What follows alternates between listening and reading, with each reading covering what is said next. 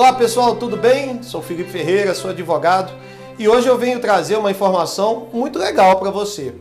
Nós, em outros vídeos, já comentei a respeito da Lei Geral de Proteção de Dados que visa exatamente proteger os seus dados contra anunciantes, contra pessoas que utilizam de forma equivocada seu nome, seu telefone, seu CPF para poder vender o seu produto.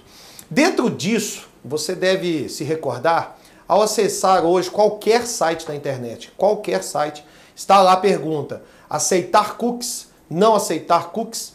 Cookies é uma palavra em inglês, significa biscoito, que é deixar um rastro, farelos. Por que, que foi colocado esse nome de cookie então? Exatamente pelo seguinte, ao acessar o site, qualquer site que seja, os seus dados como nome, CPF, senhas, ficam armazenados quando você aceita os cookies. Então, é, esses cookies, eles servem exatamente para que os é, fornecedores, as empresas, tenham cadastrado as suas informações para ficar te bombardeando de propagandas. Então, pessoal, fiquem atentos. Quando vocês entrarem em qualquer site que seja, avalie bem se vale a pena aceitar todos os cookies. Porque, de fato, tem alguns sites que não vale a pena. É assim que acontece, por exemplo, clonagem de cartão, clonagem de senha, clonagem dos seus dados pessoais. Então vamos ficar atento com relação a isso. Parece uma bobagem aceitar cookies. Muito simples, mas não é.